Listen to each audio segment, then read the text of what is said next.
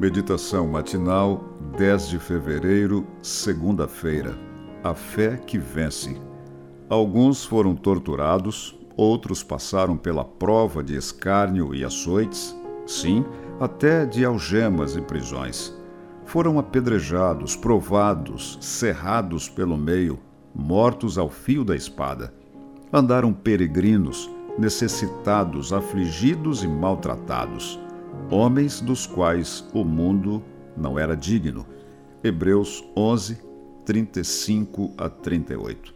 Caso nosso passeio pela Galeria da Fé terminasse ontem, poderíamos dizer que a visão contemplada era paradisíaca.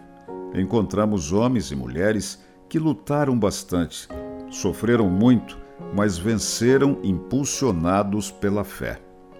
Entretanto, na metade do verso 35, Paulo segue outra direção e menciona um grupo de fiéis torturados, aprisionados, extremamente necessitados, alguns dos quais depuseram a vida no altar do sacrifício. Como entender o papel da fé em tal experiência? Não seria justo esperar que cristãos fiéis estivessem imunes a tragédias?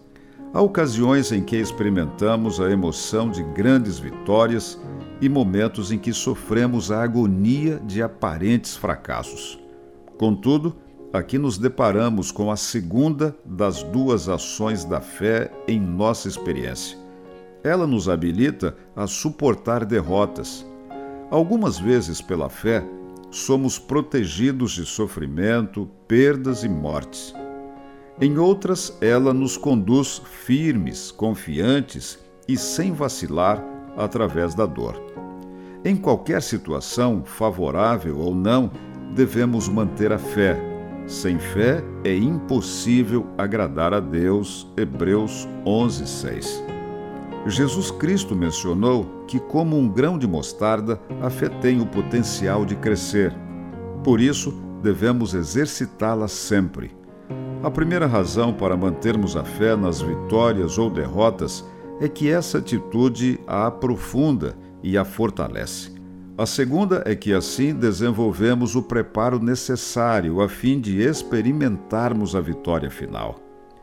Os heróis de Hebreus 11 foram torturados, maltratados e mortos, mas não cederam. Eles demonstraram que eram corajosos diante de perigos e dificuldades por causa da fé nas promessas divinas. Sua fidelidade representou para eles grande auxílio em momentos de crise. Embora não tenham desfrutado a herança prometida a Abraão, vão desfrutá-la conosco a providência divina determinou que eles não fossem aperfeiçoados sem nós. Mantenhamos a fé. Por meio dela, podemos olhar para o que ainda há de vir e vislumbrar a promessa de Deus.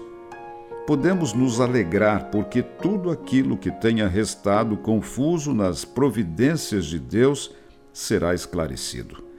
As coisas difíceis de entender terão uma explicação onde nossa mente via apenas confusão e propósitos desconexos, veremos a harmonia mais perfeita e bela.